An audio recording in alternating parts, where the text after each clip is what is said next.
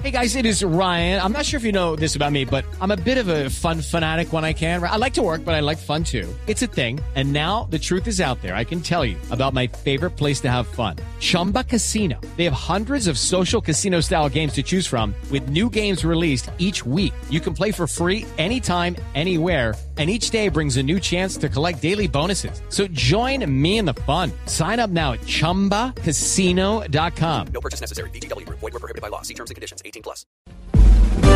Ricardo Ospina es periodista. Está en Mañanas Blue.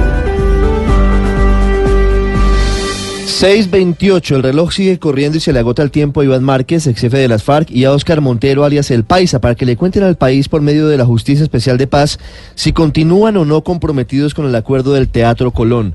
En pocos días, la magistrada Julieta Lemetre tendrá suficientes elementos para contarnos a los colombianos si Márquez y el Paisa, dos escépticos frente a los beneficios del acuerdo y su futuro, van a presentarse ante el Tribunal de Justicia Transicional para responder por los crímenes de guerra que cometieron o si oficialmente forman parte de las disidencias y tendrían que ser perseguidos por el aparato militar del Estado.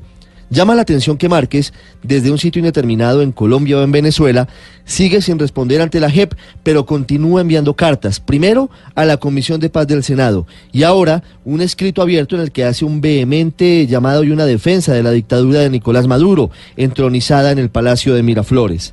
Márquez, entre otras cosas, niega que quien hoy gobierna Venezuela sea un dictador, afirma que ese país es agredido y no es el agresor, y advierte que el presidente Iván Duque pretende una guerra con el vecino país. La situación de Márquez preocupa a la ONU, que desde Nueva York hizo un diagnóstico sobre la salida de los espacios territoriales de algunos de los ex jefes de la guerrilla, que dejaron a la deriva a más de 1.500 excombatientes.